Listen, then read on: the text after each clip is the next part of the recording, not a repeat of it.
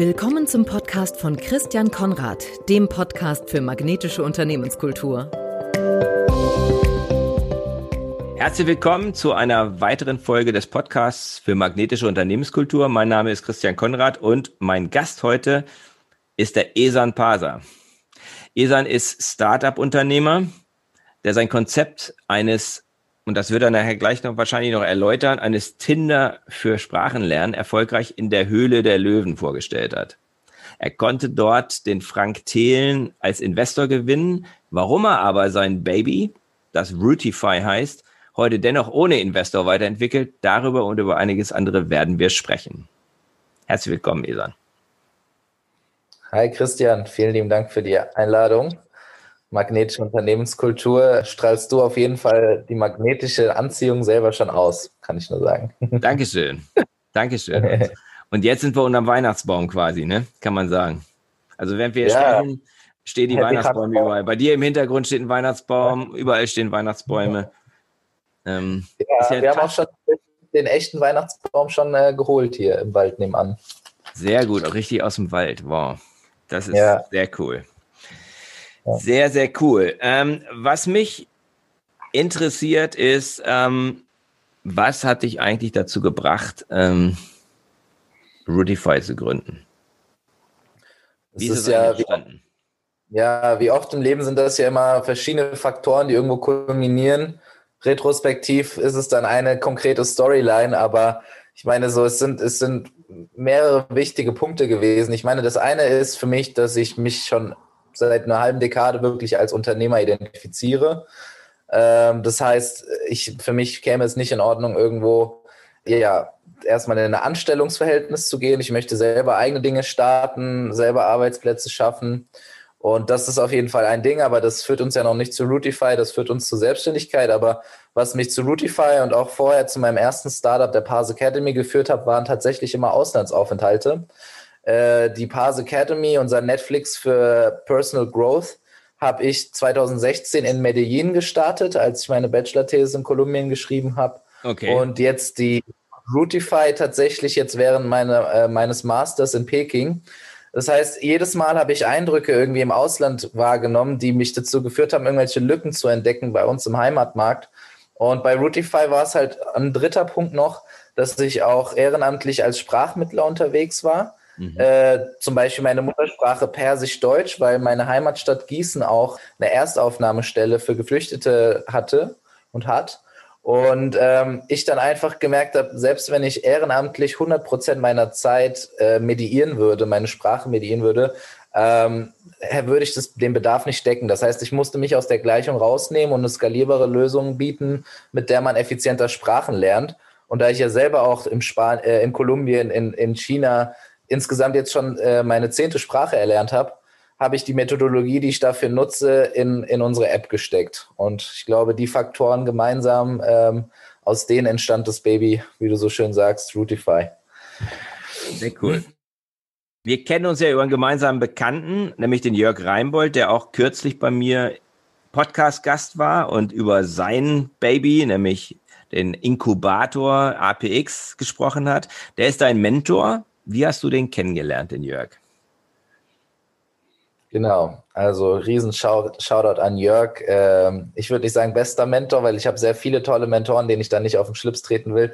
Aber er ist mein bewusst ausgewählter Entrepreneurial Mentor und ich ausgewählt auch im Sinne von, ähm, ich bin Teil äh, der Deutschlandstiftung Integration.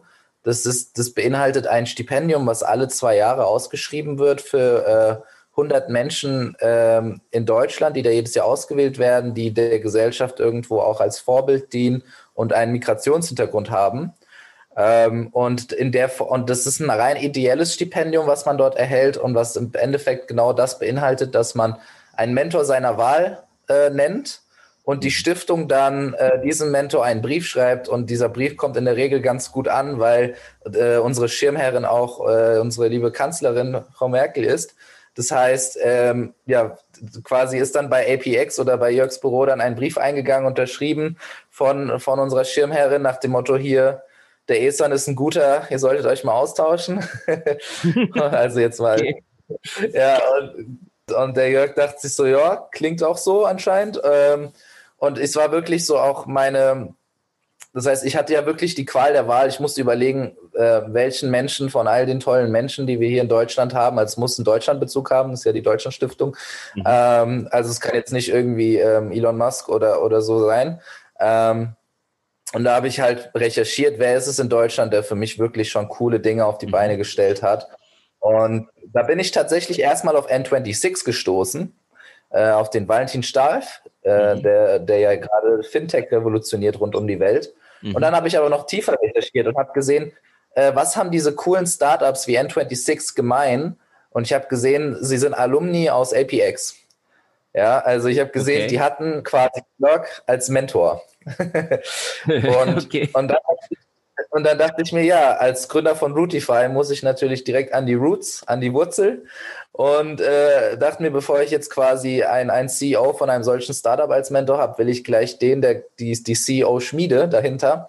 Und deswegen wusste ich, äh, Jörg ist auf jeden Fall der richtige Mann für diesen Job. Und ich war auch super happy, dass dann auch die Bestätigung kam. Und dann haben wir jetzt mega zeitnah in Berlin getroffen.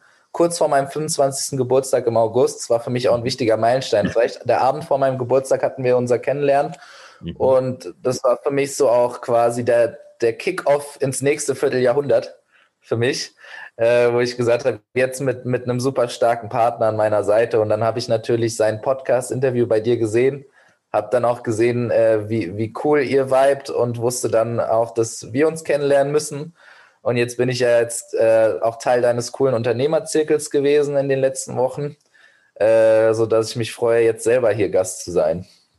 Ja, cool. Mhm. Ja, ja, das, das ist spannend. Ne? Also ich glaube auch, dass ich kenne Jörg schon seit zehn Jahren und ich glaube, dass er für dich und für Startups wie du das bist, wirklich ein perfekter, perfekter Mentor ist.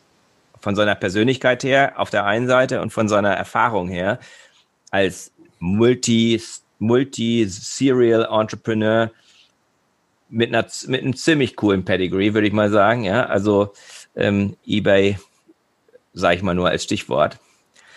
Wer mehr wissen will, der muss einfach den, den, den Podcast auch hören. Dann kriegt man die coole Story mit wieder. Also wir, ja, wir haben uns, als wir das letzte Mal uns gesehen haben im Restaurant in, in, in, äh, in Berlin, dann war das das Restaurant, wo er eben mit Pierre Omedian und seinen Kollegen den entscheidenden, das entscheidende Essen hatte. Ne? Wir waren zwei, drei Straßen weiter bei, bei einem unserer Treffen und dann hat er mir auch die Story erzählt, dass sie da mit der Familie immer öfter gerne hingehen, weil das halt der Ort ist, an dem es unterzeichnet wurde. So ja. absolut. Also es ist eine mega spannende Person und Vita. Und also selbst ich, der ja quasi sein Mentee ist, habe hab ja noch in deinem Podcast noch coole Nuggets mitbekommen. Also von dem her, äh, da muss man reinhören. Ja. Jetzt erzähl mir doch mal, wie du auf den Namen Rootify gekommen bist. Rootify ist ein, ist ein cooler Name und der hat natürlich auch eine Geschichte und hat natürlich auch was mit deinem Produkt zu tun. Genau, also ähm, die, die kurze und witzige Antwort ist, ähm, es war ein Startup Weekend Mittelhessen äh, 2018, 26. April 2018 war quasi die Geburtsstunde von Rootify. Und äh, in, in so einem Startup Weekend Konzept hat man ja 54 Stunden an einem Wochenende, um mhm. von der Idee zum Startup zu kommen. Und mhm. dementsprechend war das halt kurz vorm Pitch. Wir hatten alles ausgearbeitet, Businessplan ausgearbeitet, Konzept, Pipapo, Design, Prototyp. Ähm, und dann war es so, warte, wie heißen wir eigentlich? oh. und, und, und dann war es vor allem auch so, äh, wir wollten halt zeigen, wie committed wir sind und dass das jetzt nicht nur so ein Wochenendspaß ist, sondern dass wir das als Unternehmen fortführen werden. Mussten, haben uns deswegen direkt eine Domain auch sichern wollen. Mhm. Und, ähm, und dann habe ich damals echt gesagt, ey, es muss irgendwas mit Roots zu tun haben.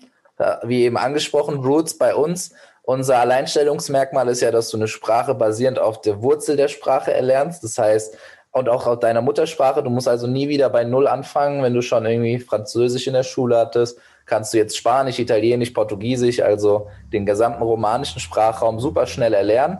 Und ähm, das heißt, es musste die Roots und, und auch halt die, die Symbolik unserer Vision dahinter, dass wir Menschen alle gemeinsame Roots haben, auch mhm. wenn es von außen mal nicht so sein mag. Also wir Menschen und respektive unsere Sprachen haben viel mehr gemeinsame Wurzeln, als wir uns dessen bewusst sind. Und wenn wir uns bewusst auf diese fokussieren, kommen wir viel schneller auch voran im Sprachlernprozess. Und das heißt also, die Root war schon fest und wir so, okay, was machen wir mit Roots? Also Rootify, jedes Unicorn braucht ein Phi. Okay, okay, okay, okay. Ähm, und, und, und deswegen, und dann haben wir uns schnell Rootify.me geholt. Dann fragen die Leute auch, war .com schon äh, belegt? Aber tatsächlich hinter dem Me steckt auch jede Menge, weil wir visieren natürlich an, to rootify something, dass mhm. sich das als Verb etabliert, wie es ein Google zum Beispiel auch in unseren Sprachgebrauch geschafft hat, ne, etwas googeln. Und äh, zu rootifyen bedeutet halt eben genau das, sich auf seine Wurzel zu besinnen ähm, oder auch spezifisch in dem Falle, dass man halt eine Sprache effektiver lernt, basierend auf den Kenntnissen, die man in anderen Sprachen mitbringt. To rootify, to get rootified äh, und deswegen rootify me, mhm. äh, rootify.me als Domain und damit, damit jeder Mensch quasi, wenn er routified werden will, auf rootify.me einfach eingibt und ähm, ich glaube, das ist irgendwie die Domain von Montenegro oder so, aber das war uns dann auch egal. Das war einfach nur die, die Symbolkraft, die dahinter steckte.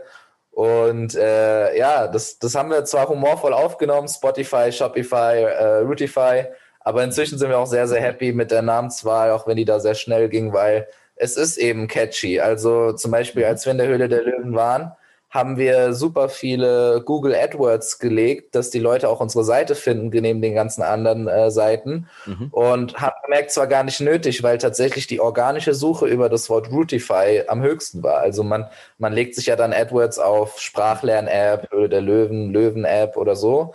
Mhm. Und aber tatsächlich irgendwie 80 Prozent oder mehr, 83 Prozent circa, waren einfach über das Wort Rootify gekommen. Das heißt, das ist echt gut, dass es so simpel und catchy gehalten ist. Ja. Absolut, absolut. Ich, ich, ich finde, gerade wenn du eine Geschichte erzählen kannst über deinen Namen, das ist das, was sich einprägt. Ne? Also dieses, diese Story, die du, die du erzählst, dass es was mit der Wurzel zu tun hat, aber dass das eben auch diese Wurzel etwas damit zu tun hat mit eurer Methodik und das Me, dass es eben Bezug zu dir hat, finde ich schon sehr einleuchtend. Also finde ich einen tollen Namen und der ist natürlich auch, ich komme jetzt aus dem Marketing, ne, der ist auch markentechnisch, ist er auch hervorragend, ne, weil du kannst, der ist zwar ein bisschen beschreibend, aber er, er ist trotzdem sehr stark. Ne? Also ich vermute mal, dass ihr ihn auch als Marke eingetragen habt. Ne? Vielen Dank. Und haben wir tatsächlich echt äh, neben den 100.000 Sachen, die auf einen einprasseln, wenn man auf einmal eine deutsche Reichweite, eine nationale Reichweite hat, ist, was man alles dann noch in Legal Stuff machen muss und wirklich die höchste private, die Markeneintragung. Und ich, wir wissen noch genau, wie irgendwie ein Tag vor der Ausstrahlung dann dieser Brief bei uns im Postfach war, dass das Routify die Marke uns gehört. Das war echt, äh, ja, also es war echt alles on time. Also das ist nicht mal das krasseste, was on time war. Das krasseste war, ähm, als wir, als wir im Fernsehen waren um 8.10 Uhr oder so, hatten wir Probleme mit unserem Domain-Host. Mhm. Und das ist ja das Schlimmste, wow. was passieren kann, was schon oft in der Höhle der Löwen passiert ist, aber einfach deswegen, weil man nicht damit rechnen kann, wie viele Leute auf die Website einprasseln und dass in der Regel die Websites dann halt crashen. Und ähm, wir haben das schon eingerechnet, wir haben schon alle möglichen Upgrades bezahlt, ähm, was auch ein unternehmerisches Risiko ist, weil man erst sehr, sehr spät erfährt, wann und ob man ausgestrahlt wird. Das ist ja nämlich auch nochmal ein Unsicherheitsfaktor äh, in der Fernsehbranche.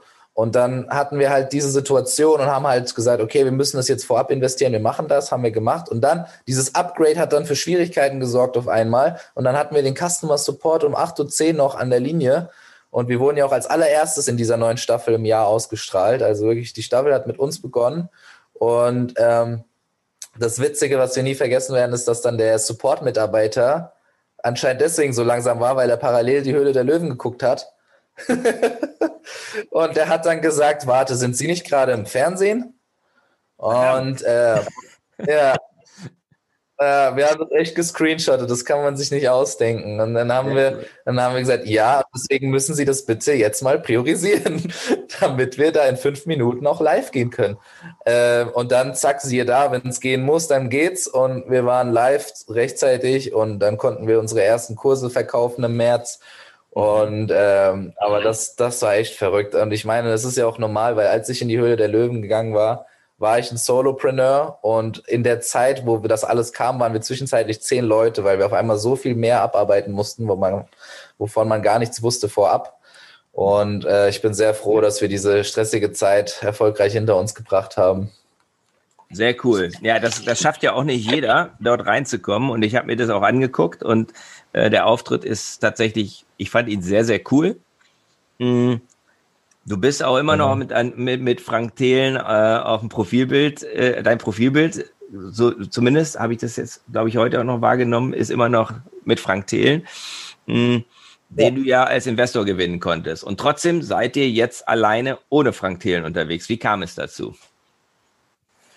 Ähm, ich denke, was, also genau, er ist auf jeden Fall auf meinem Profilbild, weil wir auch im Guten quasi auseinandergegangen sind. Ähm, und was, was die Leute halt oftmals, was den Leuten nicht so bewusst ist, ist, dass das ja schon eher die Regel als die Ausnahme ist. Ne? Und jetzt nicht nur auf, auf Fernsehen bezogen, sondern generell auf jeweil, jeden Pitch-Format, wo du halt wirklich keine Infos vorab hast und innerhalb von kürzester Zeit eine Investitionsentscheidung triffst dann kommt natürlich erstmal ein Berg an weiteren Punkten, die man dann im Nachgang be besprechen muss. Und mhm. deswegen, also man muss sagen, dafür hat die Höhle der Löwen schon eine recht gute Quote. Ähm, aber halt, wenn man das im Fernsehen sieht, dann weiß man ja nicht, wie es danach geschieht. Aber wenn man das wissen will, da, da habe ich auch zahlreiche offizielle Interviews und Artikel zu, äh, zum Beispiel bei mhm. Gründerszene und den gängigen Formaten. Da wird dann alles im Detail auch aufgebröselt für die, die da wirklich äh, interessiert sind. Ähm, aber grundlegend kann man so Dinge nennen wie, wie eine unterschiedliche Fokussierung. Also zum Beispiel Freigeist, was ja das Investment-Team hinter Frank Thelen ist, hat natürlich logischerweise auch mit der deutschen Ausstrahlung einen Fokus eher auf den deutschen Markt, wobei wir ab Tag eins halt ein, ein globalen, global ausgerichtet sind. Ne? Wie gesagt, ich habe das in China gegründet. Wir mussten dann quasi uns rückorientieren auf den Heimatmarkt für die Ausstrahlung und haben unseren ersten deutschen Deutsch-Englisch als Kurs rausgebracht. Aber dann, dann wäre halt von, von der Investmentseite eher sowas von Interesse gewesen, wie sagen wir mal Deutsch-Türkisch oder sowas. Mhm. Ähm, und was für uns Sinn macht auch, aber was für uns nicht unser primäres Ziel ist. Ähm, also da sieht man schon strategische Diskrepanzen. Und ähm, der, der andere Punkt ist einfach auch, ich bin im Nachhinein auch glücklich darüber, weil wir waren ja wirklich sehr, sehr, sehr frühphasig. Es wurde ja ungefähr ein Jahr aufgezeichnet, noch bevor es jetzt im März ausgestrahlt wurde. Das heißt, wir waren da wirklich noch, noch weit im Anfangsstadium. Und ähm, in der Regel in, lohnt es sich auch, so ein Investment eher einzugehen, wenn man schon mal wirklich eine MVP hat. Also nicht nur ein Prototyp, den man zeigen kann, sondern funktionierendes Produkt oder schon Traction hat am Markt. Mhm. Und die hatten wir ja erst nach der Ausstrahlung. Mhm. Ja, also es ist auch, unser Investment Case wurde ja auch deutlich interessanter nach der Ausstrahlung, weil wir dann bereits Revenue vorweisen konnten und vieles. Und ähm, deswegen, ich empfehle halt da auch jedem Gründer einfach, solange man kann, zu bootstrappen. Also das wirklich auf eigene Faust zu machen. Wir haben dann unsere Gewinne eben thesauriert vom März und sind damit weiter gewachsen. Und natürlich sind wir nicht mit der Geschwindigkeit gewachsen, die man mit, mit Fremdkapital da an den Tag legen kann. Aber ähm, dafür ist weiterhin alles quasi in, in, in Rutifys Hand. Mhm. Und das kann ich wirklich empfehlen. Also das wird ja dann oft sehr rund romantisiert ähm, in allen Medien irgendwie. Es wird gefeiert, wenn man ja. irgendwie 20 Prozent seines Unternehmens abgegeben hat, wird das gefeiert wie ein Riesenmeilenstein. Ähm, wobei es doch eigentlich ganz schön ist, wenn man auch ähm, organisch wachsen kann. Mhm. Und von dem her, genau, also wenn man da im Detail reinschaut, ist da alles, ist da alles Paletti und das Gute ist ja, dass man den Kontakt und das Netzwerk auch hat. Mhm. Und äh, Frank Thelen hat auch da schon direkt gesagt, also sobald ihr eure App rausgebracht habt, hat er ja die Kontakte zum deutschen App Store beispielsweise, um das dann auch gut irgendwo zu platzieren. Und, und da hilft man sich ja dann auch. Also deswegen, ähm, ob das jetzt quasi auf, auf dessen Budget basiert oder auf unserem eigenen, im Endeffekt ist das Wichtige ja auch bei so einem Investment auch, dass das Smart Money ist und dass man einander mit seinen Netzwerken und seinen Kontakten unterstützt. Und das hat er mir damals auch angeboten. Und ähm, von dem her sind wir happy mit dem jetzigen Status quo. Na, ich glaube auch, dass der Wert äh, dabei ist, erstmal, dass du die Exposure gekriegt hast, dass du halt wirklich auch Reichweite gewonnen hast, dadurch, dass du im, im Fernsehen warst. Du hast ja durch das Fernsehen auch einen Haufen anderer Interviewanfragen bekommen. Also die Quote, die du gehabt hast in der Höhle der Löwen, ist ja nur ein kleiner Teil von dem, was du an Reichweite gewonnen hast dadurch, richtig? So, mhm. und, und das zweite, was du sagst, ist eben das Smart Money, also dass du eben das Wertvolle eigentlich, wenn man das Investment von so jemandem kriegt, ist, das sind seine Kontakte und seine Möglichkeiten, dir zu helfen im Unternehmensaufbau. Und wenn du die Beziehung ähm, weiterhin pflegst, dann hast du da natürlich einiges. Ne? Eben. Und ich meine, ich sehe da die Parallele auch genauso ähm, zu APX und zu Jörg, ja. Also ich denke mir einfach, ich bin unfassbar dankbar. Ähm, ich meine, jetzt in dem Fall hat, hat Jörg ausnahmsweise mal nicht konkret eine Intro gemacht, dass wir jetzt befreundet sind, Christian. Aber ähm, sonst äh, ist der Jörg da super schnell und sagt einfach hier, du sollst mal mit dem Kaffee trinken, da musst du mal quatschen. Und wirklich jede dieser Intros bin ich super dankbar für. Es hat mich immer irgendwie weitergebracht, auch wenn es nur ein cooler Austausch gewesen sein sollte. Mhm. Und, und, da sehe ich den Wert, da sehe ich halt den Wert auch dann quasi bei APX zu sein. Und ähm, warum soll ich jetzt quasi äh, Unternehmensanteile dafür abgeben, um, um irgendwie irgendwo ein Investment reinzuholen, wenn wirklich der wahre Wert für mich ja in, in den Erfahrungsschatz liegt und, und äh, in, in dem Netzwerk. Mhm. Und, und das ist der Punkt. Ich meine, das ist ja auch oft der Punkt mit Silicon Valley ähm, Accelerators. Die erzählen dir ja auch nichts Grundlegendes Neues, was du nicht irgendwo schon mal in einem Buch gelesen hast oder irgendwo in einem Kurs aufgesaugt hast. Aber die Nähe halt dort zu den, zu den Changemakern und Decision-Makern, das ist ja oft, was den Unterschied macht und Türen öffnet. Mhm. Ja. Absolut, absolut. Und natürlich, ja, genau. Die machen dir Türen auf und du kriegst Reichweite und, und andere Leute hören von dir und hören von dem, was du machst. Und, und zwar die richtigen Leute, ne? Also nicht irgendwelche Leute, sondern Leute, die wirklich relevant sind und gar nicht unbedingt immer Geld, sondern dadurch, dass sie Ideen haben und wiederum Verbindungen schaffen. Ne? Richtig. Richtig. Und das glaube ich so ein bisschen, das ist vielleicht auch, auch die, die Verbindung zu dem, ähm, was ich mache. Nämlich mein Thema ist ja, wie du schon eingangs gesagt hast, magnetische Unternehmenskultur. Mhm. Wenn du den Begriff hörst, magnetische Unternehmenskultur, was assoziierst du damit? Oder was hast du da, als du das erste Mal gehört hast, was hast du damit in Verbindung gebracht? Rootify. okay. nee, Quatsch. Ähm, also ich verbinde damit, dass also Unternehmenskultur erstmal dass, dass du irgendetwas hast in der Art, wie dein Team funktioniert, was, was externe Leute einfach unglaublich anzieht. Mhm. Ne? Und externe Leute kann dann einmal sein zukünftige Mitarbeiter, potenzielle Mitarbeiter, aber halt auch eben die User und, und die Kunden und, und Menschen, die dann halt eben auch mit Routify in, in Kontakt gehen wollen. Ähm, da diese Anziehung zu erzeugen, dass es halt, ja, dass es nicht irgendwie wie, wie ein aktiver Aufwand für dich erscheint, sondern wirklich die reine Existenz und dafür, wofür dein Unternehmen steht, sorgt bereits für die Anziehung mit den Leuten, mit denen du dich auch austauschen solltest und am besten kannst, ja. Mhm. Ja, weil das genau. ist, das ist im Prinzip die Idee dahinter, ne? Anziehung, die Verbindung schafft. Ne? Also letzten Endes ist ja ein Magnet so ein Ding, was zwar anzieht, aber auch abstößt, gegebenenfalls. Ne? Es muss schon passen, damit es anzieht. Also wenn du, ne, es gibt ja dann die Plus- und Minuspol und so. Ähm, mein Bild ist immer das von so einer Brio-Eisenbahn und die eine Seite passt und die andere passt nicht.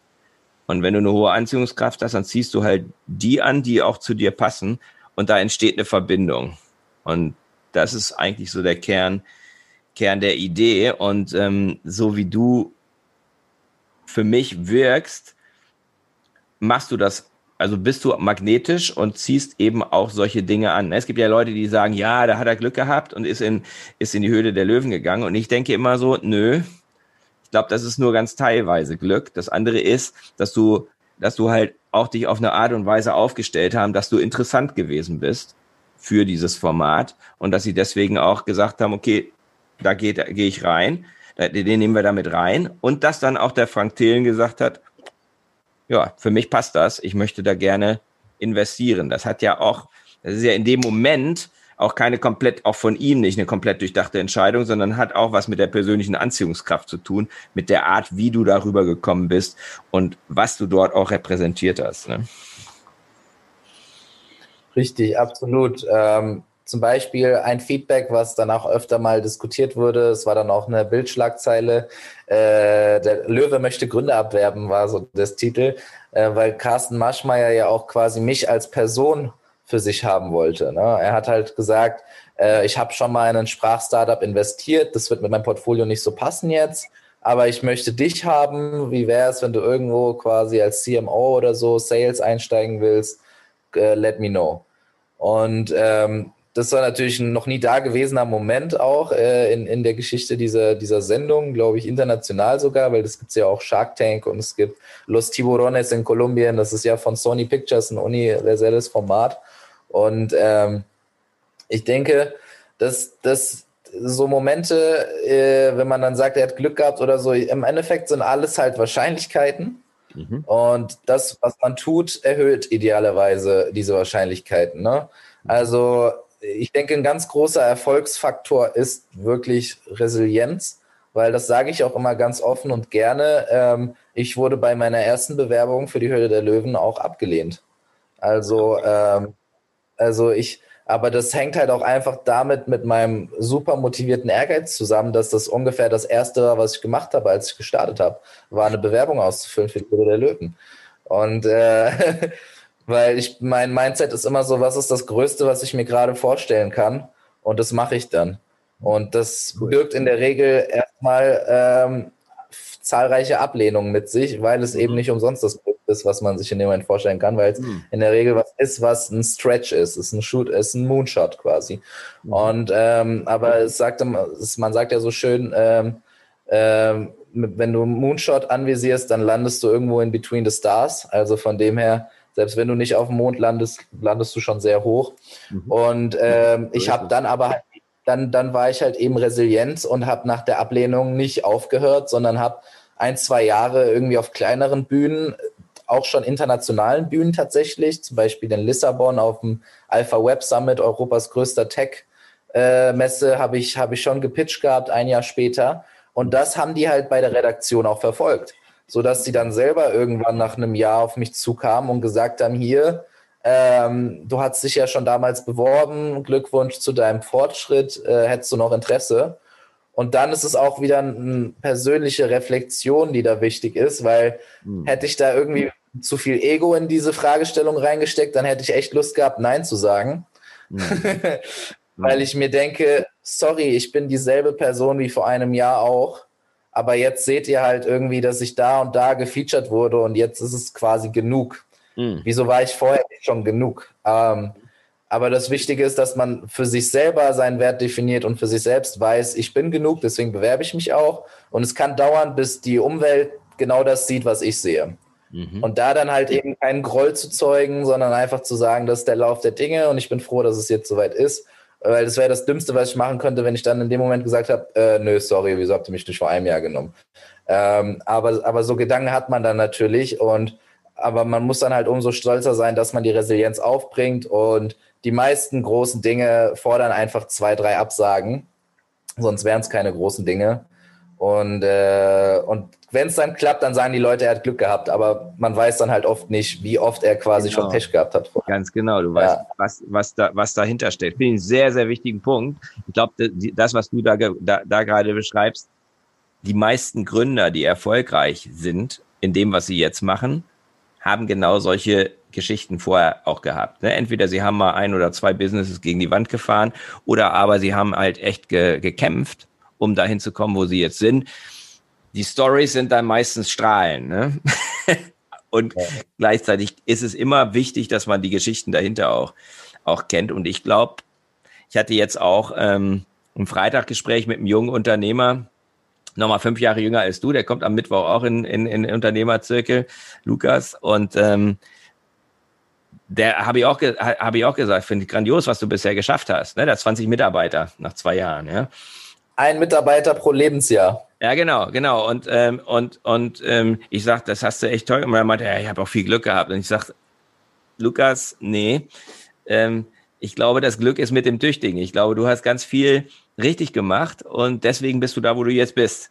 Also man muss das immer so ein bisschen ja. in Balance halten. Natürlich gehört auch immer ein bisschen Glück dazu, aber das Glück ist einfach nur so ein bisschen häufig das, die Kirsche auf der Torte und ist, das, ist, ist die Folge von dem, dass du eben mit einem richtigen Mindset, mit einer richtigen Haltung und mit so einer magnetischen Anziehungskraft dahin hingekommen bist, wo du bist, ne? dass du bestimmte ja, Dinge eben angezogen hast.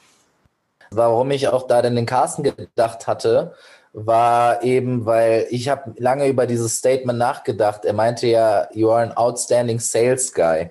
Und ich hatte mich nicht damit identifiziert mit dieser Aussage, weil für mich halt Sales ein sehr wichtiger Bestandteil ist, aber halt eher, wenn du etwas verkaufen musst im Sinne von, ich, ich verkaufe ja nichts, sondern ich, ich spreche hier von etwas, für das ich stehe, was quasi mein Brainchild ist. Und deswegen, klar, wirklich dann als ein herausragender Sales Guy, weil, weil ich super rüberbringe, aber ich, ob ich jetzt was anderes zählen könnte, weiß ich nicht, weil ich kann das, das hier fällt mir natürlich und ist irgendwo dann auch dein, dein, dein Magnetizismus oder so. Also das ist diese Anziehung, die da entsteht, wenn, wenn man einfach total kongruent ist mit dem, was man sagt und dem, was man präsentiert. Mhm. Ja. Aber das, ja, und genau deswegen hat er das erkannt. Ne? Ähm, möglicherweise bist du ein outstanding Sales Guy über anyway. Das wird man, wird man vielleicht gar nicht herauskriegen, aber du bist deswegen herausragend als Sales-Person, weil du eben tatsächlich für das stehst, an das glaubst, was du tust und das kommt authentisch und überzeugend rüber. Ja, und das ist, glaube ich, glaube ich, ein ganz entscheidender Punkt. Ähm, und das wäre jetzt für mich auch die Frage, die, die für mich anschließt, nämlich du hast jetzt, du bist kein Solopreneur mehr, sondern du bist jetzt mittlerweile Teil eines Teams und du bist der Kopf eines Teams, ähm, nämlich dem Routify-Teams. Wie kann man sich die Unternehmenskultur bei euch vorstellen? Also wenn ich da jetzt reinschnuppern würde und meinen Kopf da reinstecken würde, ähm, was würde ich feststellen? Was würde ich sehen? Du würdest feststellen, dass du tatsächlich überlegst, nochmal einem Startup beizutreten. Weil es ist wirklich toll, wir alle, dadurch, dass wir Bootstraps sind, muss man ja natürlich als, als Führungskraft irgendwo als Vorbild dienen und deswegen zahle weder, also zahle ich mir selber seit Day 1 keine Gehälter aus und das Gründungsteam inzwischen auch nicht und dementsprechend, also jeder, der das macht, ist rein Passion und Vision driven und das ist der Wahnsinn. Ich fand das sehr witzig, als ich das vor kurzem äh, gehört habe in dem anderen Unternehmerzirkel auch, wo gesagt wurde, äh, seine Mitarbeiter muss er jeden Monat bestechen, dass sie das machen, was sie tun. Also der Gehalt, also das Gehalt quasi, hat man sozusagen, ein Gehalt ist ja im Endeffekt die Bestechung, dass sie da das tun, was sie machen sollen. Warum musst du deine Mitarbeiter bestechen? Fand ich einen witzigen Perspektivwechsel, weil sonst wurde mir immer entgegnet so nach dem Motto, wie viele Leute hast du auf deiner Payroll? Und wenn du nicht irgendwie Leute auf deiner Payroll hast, dann ist es nicht ein Business. Und wo ich denke, was ist das für ein Ansatz? Weil äh, natürlich freuen wir uns, sobald wir dann irgendwann, falls wir dann äh, mal ein Fremdkapital aufnehmen, beziehungsweise halt noch größere Skalen an Revenue erzeugen, dass wir dann sagen, natürlich die Mitarbeiter, die seit Day One dabei sind, sind die, die als erstes bezahlt werden und dann irgendwann zum Schluss äh, auch ich selbst. Ähm, aber äh, wenn was wirklich viel wert ist, ist, dass du Menschen hast, die mit denen deine Vision so stark resoniert, dass sie sagen, das ist für mich ein sinnvolles Leben, mich damit zu beschäftigen. Mhm. Das stiftet Sinn und ich möchte da Teil von sein. Mhm. Und jeder einzelne Routifier äh, quasi, jeder, der bei uns an Bord gekommen ist, äh, hat seine eigene persönliche geile Geschichte, warum, warum es so stark mit ihnen resoniert. Ähm, und ja, das ist wirklich toll. Also zum Beispiel, wir haben ja, wir haben einen Developer aus, aus Nigeria, wir haben hier unseren UX-UI-Designer, der sitzt in Milan, der ist Italiener. Mhm. Unser, unser Polyglot, also unser hausinterner Polyglot, der auch die Sprachkurse macht und auch Philologie studiert hat, der spricht äh, auch nochmal fünf Sprachen mehr als ich. Äh, der spricht 15 insgesamt, hat auch aus Spaß irgendwie valyrisch gelernt aus Game of Thrones, weil er halt Bock drauf hatte. Mhm. Also so ein Typ. Äh, und, und deswegen, das ist, man, man trifft diese Menschen und man merkt, die sind fast in manchen Gesichtspunkten noch mehr Routify als ich selbst aber es gab vorher keinen Begriff Routify und mhm. sie haben sich nach so etwas gesehnt und jetzt mhm. fühlen sie sich quasi ähm, ja angekommen. Und das ist, das ist wirklich das Tolle, was, was unsere Kultur ausmacht, ähm, wo jeder einfach, auch wenn man dann halt vielleicht ein zweites Stand hat oder halt das neben dem Studium macht, dass man sagt, meine Wochenenden will ich dann voll da reinstecken und, und das Ding vorantreiben. Mhm. Sehr cool, sehr cool. Also das ist auch das, was euch magnetisch macht, denke ich mal, dass ihr alle diese Leidenschaft habt ähm, für das. Ne? Also den Polyglot, der UX-Designer, der Webdesigner, allesamt sind begeistert von der Idee hinter Routify. Ne? Das hast du ja eben auch so gesagt. Das ist das, was sie angezogen hat. Sie haben sowas gesucht und ähm, du hast das, du hast sozusagen die Plattform äh, ge geboten, auf der sie dann das machen können, wofür sie brennen. Ne? Kann man das so sagen? Absolut. Bringst ja. es wieder mal auf den Punkt, Christian. Und äh, da passt auch tatsächlich mein erstes Startup, äh, die Pars Academy, dazu. Das sind ja beides Education Technology Startups. Die verfolgen also beide die Vision, Bildung allen zugänglich zu machen. Mhm. Ähm, und das eine ist halt eher Bildung, die wir in unseren jetzigen Institutionen nicht haben, deswegen das Netflix for Personal Growth, also mhm. wirklich Dinge wie Mindset, Dinge wie äh, Meta-Lernen, also wie lerne zu lernen, wie man lernt. Ne? Also wirklich so Dinge, die als Soft Skills abgetan werden, die aber wirklich die härtesten Skills sind, die jeder beherrschen sollte, meiner Meinung nach.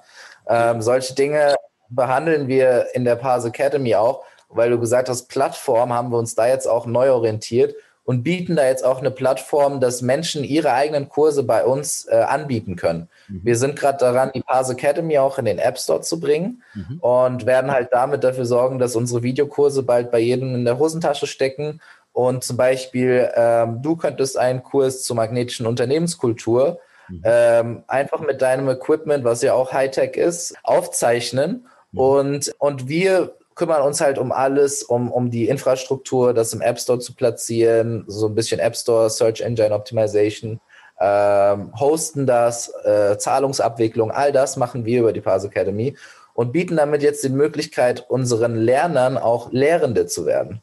Weil das ja auch ein Teil unserer Vision ist, dass wir sagen, du kannst von jedem Menschen etwas lernen äh, und deswegen, wenn du bei uns auf der Plattform lernst, kannst du auch genauso lehren und, und dass wir das jetzt, dass wir uns umgedacht haben und jetzt nicht mehr nur Content Provider sind, sondern auch wirklich ein Plattform-Host für tolle Menschen, die ihre Vision teilen wollen. Und ein erster Schritt in die Richtung haben wir jetzt gemacht mit unserem Gründer Adventskalender, wo auch der liebe Jörg ja äh, mit dabei war.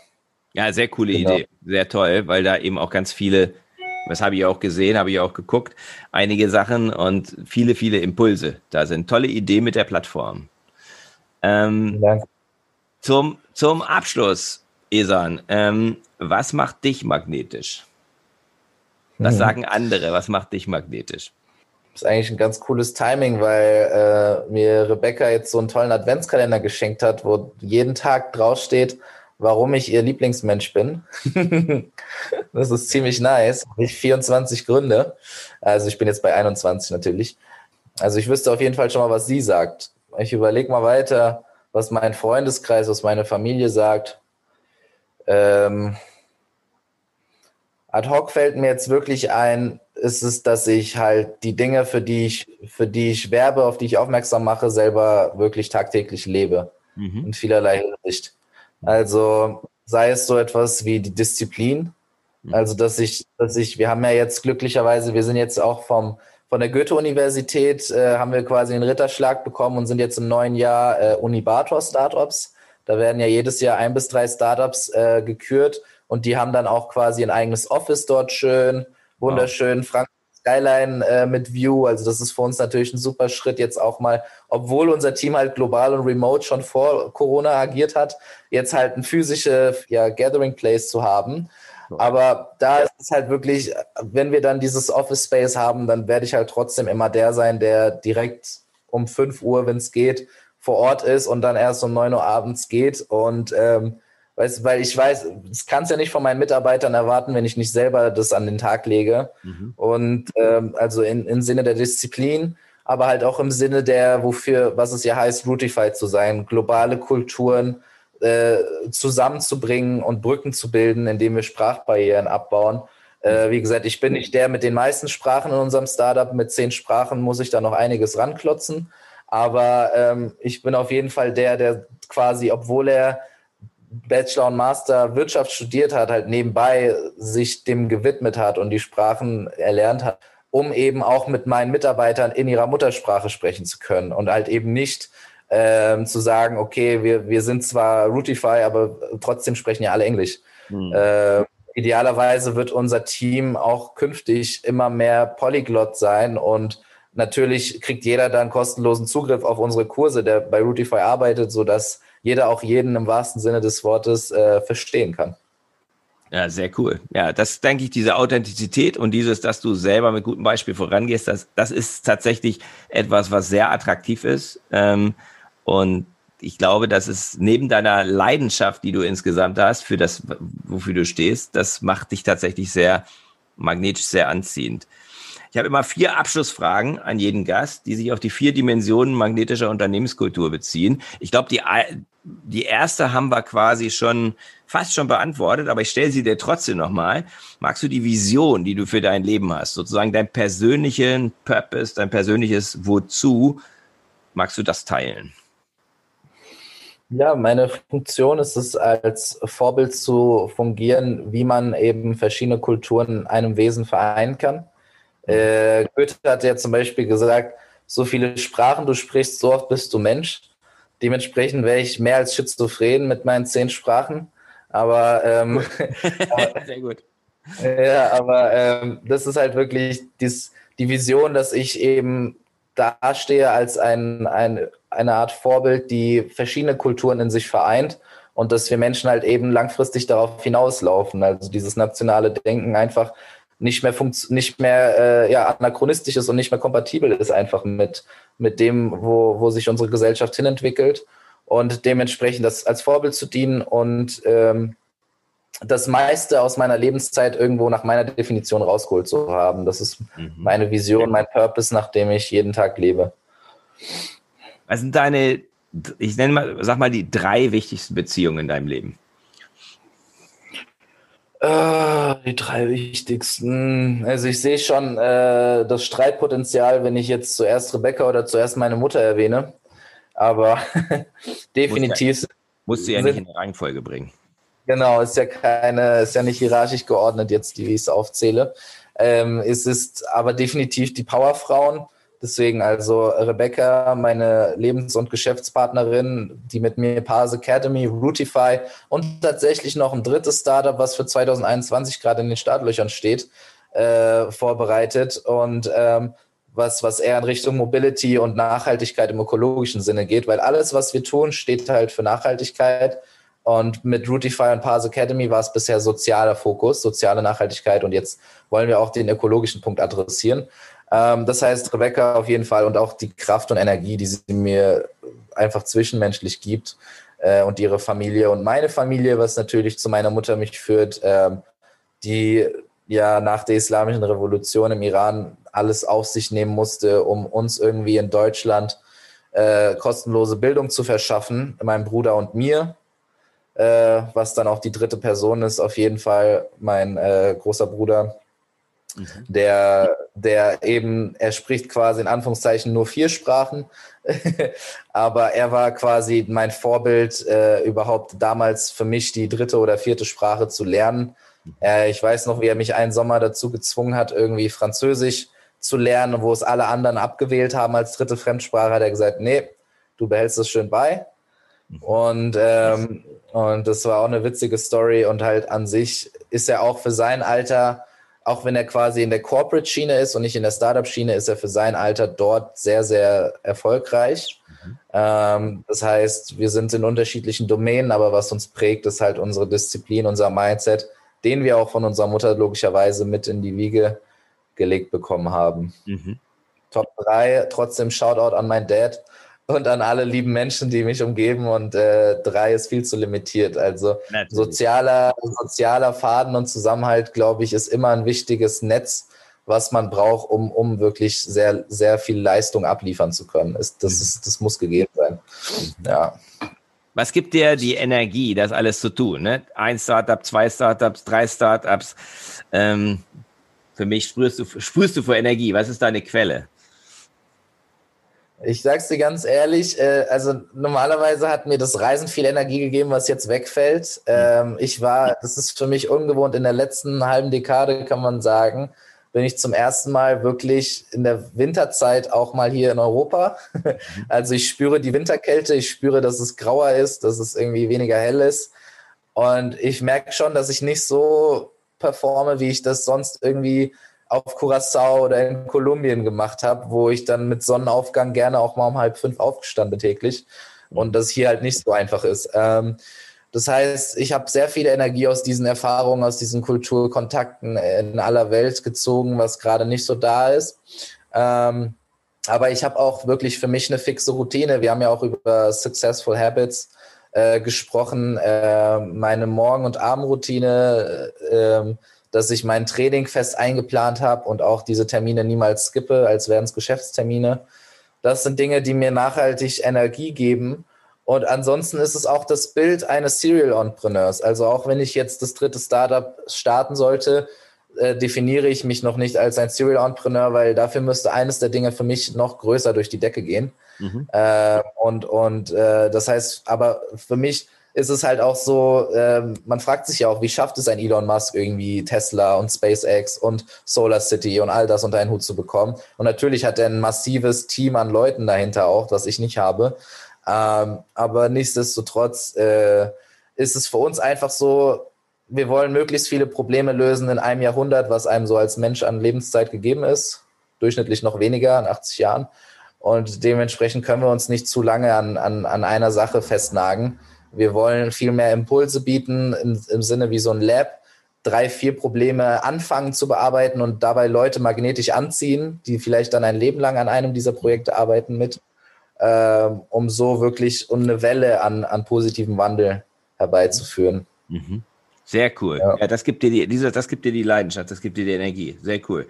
Was ist deine Priorität in den nächsten drei Monaten? Was ist dein Fokus, auf den du jetzt sozusagen gerade deinen Blick richtest? Kurz, kurzfristig. Hm. Hm. Also auf jeden Fall, wie gesagt, der Pars Academy App Launch wird in den nächsten drei Monaten passieren. Mhm. Ähm, dann für Routify ist das, sind das die ersten drei Monate dann im Unibator. Das heißt, ich setze aus, auf viel Austausch, viel Vier-Augen-Gespräche auch mit den anderen erfolgreichen Gründern, die dort in dem Netz sind und in den Spaces, Office Spaces sind, setze ich viel Wert. Ähm, wir werden da auch äh, unser Kursportfolio ausbauen, also halt nach Deutsch, Englisch auch mal sowas in der Richtung romanischen Sprachraum. Mhm. Ähm, und tatsächlich das dritte Startup, von dem ich gerade ein bisschen angeteasert habe, so viel kann ich da noch nicht sagen. Aber das, das, interessante Twist ist, aus meinen Learnings aus den ersten beiden Startups, ist, dass das einen B2B-Fokus haben wird. Mhm. Ähm, und wir sind da bereits im Gespräch und voraussichtlich können wir da am 15. Februar äh, mit einem Unternehmenspartner direkt pilotieren. Mhm. Ähm, das heißt, das, das ist auch noch für die nächsten drei Monate anvisiert. Und ansonsten äh, meine sportlichen Ziele. Ich habe jede, jede zwei Wochen ähm, füge ich quasi Gewicht hinzu zu meiner Routine. Mhm. Äh, das heißt, ich werde bis dahin noch mal irgendwie ja, 20 Kilo mehr stemmen. Mhm.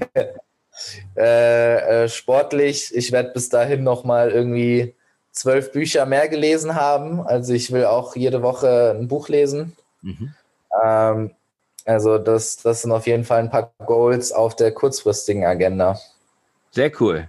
Ja, da hast du, hast du einiges vor und ähm, dann wünsche ich dir jetzt ein bisschen, du bist jetzt gerade in der, in der, in der, ähm, im Winter, in der Winterschlaf, ne? So, so ein bisschen. Genau. Du, holst, holst gerade, machst gerade das, was viele kluge Tiere auch machen, ne? Du ziehst dich zurück in deine Höhle, sammelst Kraft, um dann richtig loszuschlagen in 2021 und dafür wünsche ich dir ganz viel Erfolg allerletzte kleine Frage. Wenn man dich sucht, wo findet man dich? Routify.me, wo findet man dich noch? Soziale Medien, Instagram, Facebook und so weiter, LinkedIn? Genau, auf all den genannten Vertretern findet man mich unter meinem Namen oder eben Routify auch unter ähm, demselben Namen, Routify äh, mit Doppel-O, ne, wie die Roots auf Englisch. Ähm, es gibt nämlich noch ein Routify mit OU, was irgendwas mit Karten und Routen zu tun hat. Das sind mhm. wir nicht. Auf sowas muss man ja. auch achten beim Namen. Ähm, ja, oder es gibt sogar noch ein richtiges Routify, was so heißt wie wir, die wir aber SEO-technisch jetzt abgehängt haben. Also man findet uns schon eher auf Google, mhm. aber äh, die machen dann irgendwas mit Wäldern, also die, die okay. biologisch Wurzeln. Ähm, aber anyways, ich freue mich, wenn ich denen auch ein bisschen Traction beschert habe. genau. und, äh, und, und, äh, und äh, Reichweite. Ähm, Genau, ich bin auf allen sozialen Medien vertreten, auf Instagram, LinkedIn, äh, auch WhatsApp. Mein WhatsApp-Link kannst du auch gerne irgendwo in die Kommentare bei dir oder wo du magst reintun. Ich bin da sehr offen. Ich habe die Mentalität Trust in Advance. Ich tausche mich super gerne mit allen Menschen aus. Äh, das heißt, das ist auch meine private und Business-Nummer ist die gleiche. Mhm. Also jeder, der das gehört hat, der, der Feedback für mich hat, positiv als auch äh, konstruktiv, äh, verbesserungswürdig äh, äh, in allerlei Hinsicht. Ich freue mich auf den Austausch mit allen deinen Zuhörern und danke dir nochmal, dass ich hier sein durfte. Ja, super, dass du da warst. Alles Gute und wir bleiben in Kontakt. Du bist im Unternehmerzirkel, deswegen sprechen wir uns auch Mittwoch schon wieder und äh, trotz Winterschlaf und ähm, dann aber auch in 2021. Liebe Grüße. Alles. Danke. Ciao. Das war der Podcast von Christian Konrad, der Podcast für magnetische Unternehmenskultur. Mit Impulsen, wie Unternehmen die passenden Mitarbeiter und die idealen Kunden anziehen. Dazu inspirierende Interviews mit Unternehmern, Entscheidern und Mitarbeitern.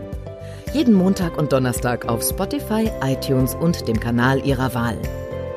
Bitte empfehlen Sie den Podcast weiter und unterstützen Sie Christian Konrads Arbeit durch eine Bewertung auf iTunes.